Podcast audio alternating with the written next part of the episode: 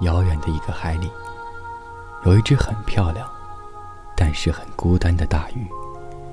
它没有朋友，没有玩耍的伙伴，没有自己的小窝，每天只是寂寞的，在最深、最冷的海底游荡。有很多的海草，经常缠绕着它。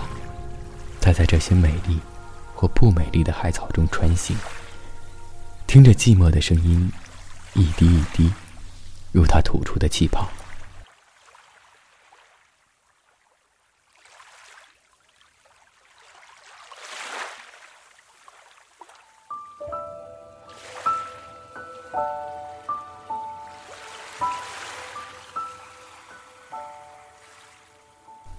有一天，他终于厌倦了这种冰冷和缠绕了。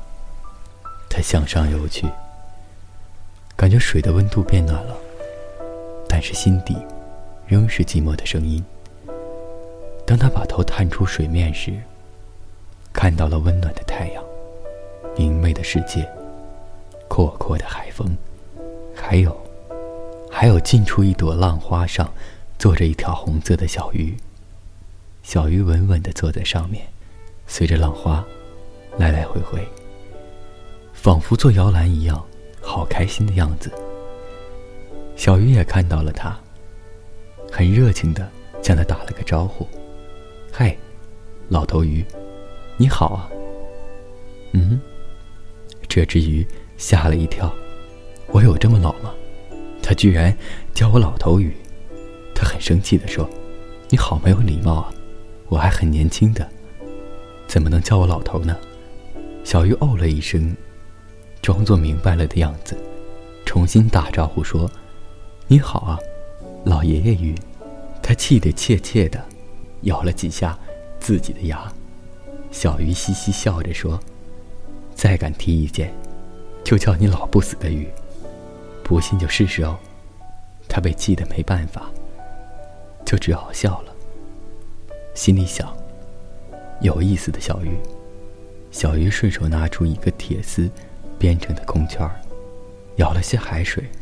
做成了一个水镜，然后递给他，一撇嘴说：“自己看看吧，好寂寞，好老的样子。”他自己看了看，吓了好大一跳，的确是一个寂寞的、憔悴的人。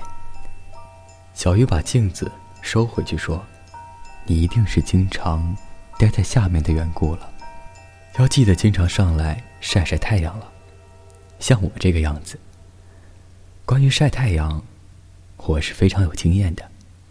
哪里不懂，来问我好了。心想，没听说晒太阳还有什么说法。他想着，那你说说吧。小鱼笑了，说：“啊，其实简单的，就是当有太阳的时候，你就出来，开始晒喽。”大鱼笑了。这个充满阳光味道的小鱼，挺有趣的啊。